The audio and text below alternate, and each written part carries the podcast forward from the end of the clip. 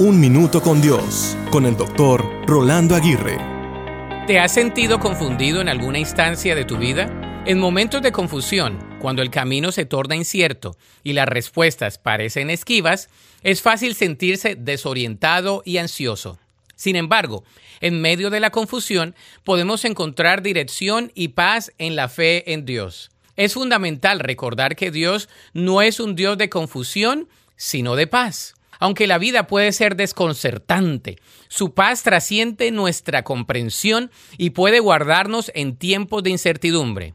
Cuando enfrentamos la confusión, podemos confiar en que Dios guiará nuestros pasos si confiamos plenamente en Él. Además, la confusión puede convertirse en un llamado hacia la oración. El apóstol Santiago nos anima a pedir sabiduría a Dios, quien nos la puede dar abundantemente y sin reproche alguno. En otras palabras, Dios está dispuesto a proporcionarnos la sabiduría que necesitamos en medio de la confusión, pero debemos buscarla en oración.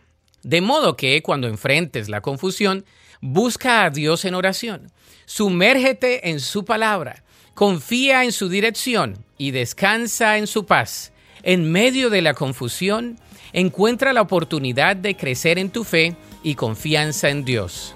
La Biblia dice en Proverbios 3:6, Busca su voluntad en todo lo que hagas, y Él te mostrará cuál camino tomar. Para escuchar episodios anteriores, visita unminutocondios.org.